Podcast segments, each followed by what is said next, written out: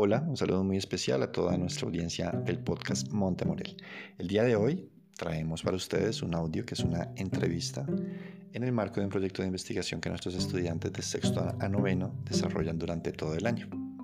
Al principio de año ellos escogen un tema, tema cercano a sus intereses, a sus pasiones, a sus curiosidades y nosotros como colegio aprovechamos ese interés para acompañarlos a desarrollar competencias comunicativas, competencias investigativas, académicas y también naturalmente herramientas de investigación como es el caso de la entrevista. Espero que disfruten la entrevista, que aprovechen para conocer un poquito más de la vida académica del Monte Morel. Eh, por favor compartan, no lo olviden. Compartir es una manera de apoyar el trabajo de nuestros estudiantes, reconocer esa labor también que hacen. Que lo disfruten. Mi nombre es María José Aguilar, de grado octavo del Colegio Montemorel y mi proyecto de metodología es el marketing digital.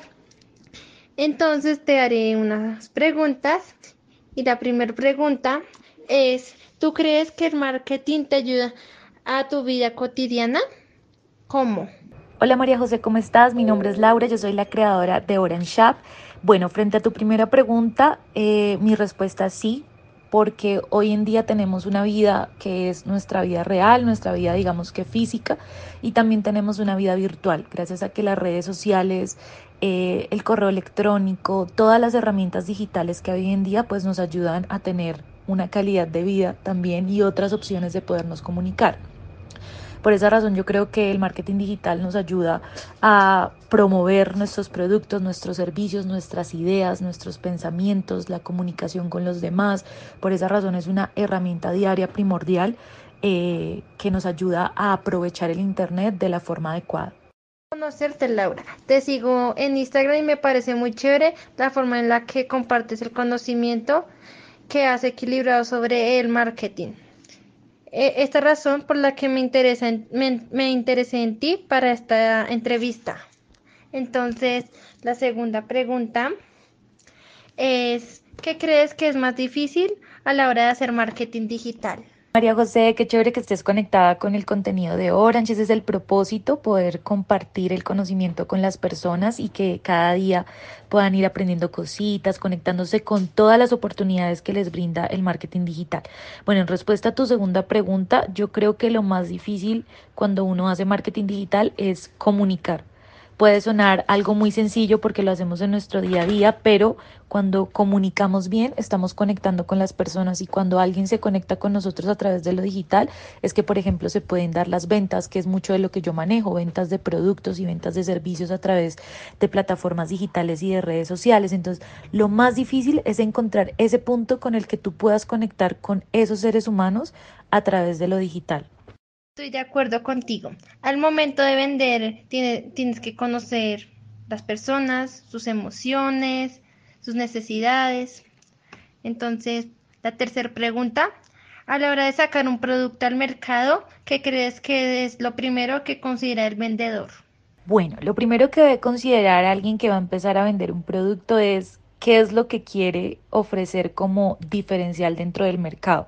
Si bien hay mucha gente que vende ropa, vende zapatos, vende bolsos, vende productos que digamos que los consumidores tenemos una gran variedad de opciones, sí es importante que cuando yo vaya a lanzar una marca diga mi producto tiene este punto de diferente o está llenando esta necesidad que posiblemente otros productos en el mercado no lo están haciendo.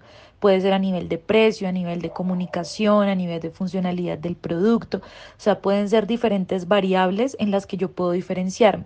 Eso es muy importante para que realmente el proceso con mi producto vaya a ser rentable. Esa es una de las cosas que va muy unida también a que cuando yo tenga clara el diferencial, también tenga clara la personalidad de marca con la que le voy a llegar a la gente. Las marcas también son como seres humanos que tienen maneras de comunicarse, gustos, aficiones. De esa manera van a conectar con esos consumidores. Entonces como que esas dos cosas van de la mano y son lo más importante cuando se empieza a vender un producto. Ese punto tuyo me gusta sobre el factor diferencial, porque es el reto que tenemos todos cuando empezamos a vender algo y la marca personal, todo un proyecto de vida. Entonces, la pregunta cuarta es, ¿crees que el éxito en ventas de un producto se puede extraer a otra población y lograr el mismo éxito garantizado? ¿Por qué? No sé si te entendí bien la pregunta o si no, corrígeme de pronto si la entendí mal. Eh, entiendo que me dices que si el éxito de un producto, ejemplo, que tenga eh, éxito en Colombia, yo lo puedo llevar a ejemplo de Estados Unidos o a México y como teniendo la misma estrategia va a tener éxito. Eh, cuéntame si, si, si entendí bien la pregunta. Esa es mi pregunta. Es decir, que si mi misma estrategia que yo utilizo en Colombia me va a servir la misma, digamos, en Europa. Sí y no. Creo que la respuesta no puede ser totalmente un sí o totalmente un no, sino que va a depender mucho. Si bien eh, la imagen va a ser la misma, la personalidad de marca va a ser la misma, no todos los consumidores son iguales. Entonces hay cosas que van a cambiar en la estrategia. Si por ejemplo yo sé que el estadounidense es más dado a comprar impulsivamente y le gusta comprar únicamente por página web, entonces mi estrategia va a cambiar en ese país. Pero si yo sé que en Colombia les encanta tener un servicio al cliente, hablar de forma personalizada por WhatsApp, entonces mi estrategia va a cambiar o que al colombiano le gusta mucho que los influenciadores recomienden el producto para sentir confianza por ese producto, pero en Estados Unidos nada que ver esa estrategia, pues entonces ahí va a cambiar. Entonces la respuesta es casi siempre va a cambiar la estrategia, depende, porque no todos los consumidores son iguales y sobre todo culturalmente no consumimos igual. Entonces, esa, esa sería ahí como la, lo que habría que pensar en ese caso. Estás diciendo que la estrategia depende de la población. ¿Hay otro factor importante a considerar aparte de la población? Sí hay muchos aspectos pequeñitos, pero creo que todos esos aspectos pequeñitos como el precio, el nivel adquisitivo de ese país, eh, la imagen que en ese país se tenga de la marca, por ejemplo, para nosotros aquí en Colombia, algunas marcas como Sara pueden ser lo más de lo más, pero si tú vas a Europa, a un país como España, tal vez Sara es una marca como hasta económica, que no tiene la misma imagen que nosotros tenemos aquí esta marca. Entonces, todos esos aspectos de la imagen que la persona puede tener, el nivel adquisitivo, la cultura, pertenecen a la población. Entonces, realmente para mí, como que hay muchos aspectos que se desencadenan, pero todos, absolutamente todos, vienen del tema de la población, vienen del tema del cliente. Gracias. Quinta pregunta. Con la virtualidad, ¿la calidad de un producto que ofrece a la venta ha mejorado o ha sido deteriorado? ¿Por qué? Yo creo que hay dos puntos hay que pensar. La mayoría de productos sí mejoraron su calidad. ¿Por qué? Porque igual tenían que entrar dentro de una eh, ventaja competitiva. Entonces eran dos cosas en las que entraban a competir, como en virtualmente realmente hacerse visibles, conectar con la gente, crear contenido, estar presentes, ¿sí? No ser una marca que no existía en lo, en lo digital. Y asimismo, que los clientes sintieran confianza de que cuando se pedía ese producto a través de la virtualidad, pues llegaba a sus manos y que la calidad era excelente y que iban a haber recomendaciones, buenos comentarios, es decir, la, marca iba a seguir teniendo una, buena imagen, ¿sí? Y buenas como um, opiniones por parte del consumidor. Pero ahí hay otra parte y es que la virtualidad también nos dio la opción a muchos de ser emprendedores al darnos la oportunidad a muchos de ser emprendedores, pues, eh, y al ser Instagram, por ejemplo, una plataforma que es totalmente gratuita, lo que pasaba era que muchas personas vendían muchas calidades de producto, podría ser la misma camisa en diferentes calidades. Entonces, ¿qué viene pasando ahora? Que hay mucha variedad de calidades y que el usuario ahora tiene que empezar a ser más inteligente en sus compras. Antes, por ejemplo, si veíamos un producto, era más fácil que se generara la, la, compra, pero ahora somos consumidores más inteligentes que miramos los comentarios, que miramos la gente que pone en las historias destacadas, las marcas que ponen las historias destacadas, como que tratamos de hacer esa revisión porque entendemos que hay una variedad gigantesca que antes no teníamos a la mano. Justo eso último que dijiste, porque hemos hablado mucho de las ventajas del marketing digital, pero me gustaría indagar sobre esas oportunidades o desventajas que hay que mejorar. Realmente yo creo que a medida que vamos avanzando en las cosas digitales, en la virtualidad, en las ventas, en el marketing digital como tal y en todas las estrategias de venta que se pueden hacer a través de lo virtual, vienen apareciendo tanto nuevas ventajas para las personas que podemos aprovechar ese espacio, pero también nuevas competencias, aparecen nuevas problemáticas, nuevos comportamientos de los consumidores. Entonces, también lo chévere y lo que mantiene vivo al marketing digital de cierta forma son los cambios y cómo los vamos estudiando y cómo nos vamos adaptando a eso. Eso es lo que nos mantiene en constante aprendizaje y movimiento. Efectivamente, es un campo que nos obliga a estudiar todo el tiempo. Y bueno, y por finalizar esta encuesta, em, ¿qué tips o qué alertas nos puedes recomendar a la hora de hacer una compra por Internet? Bueno, como en Colombia tenemos tantas maneras de vender, algunos compramos directamente desde Instagram, otros compramos por medio de WhatsApp y otros compramos directamente por plataformas o páginas web como tal.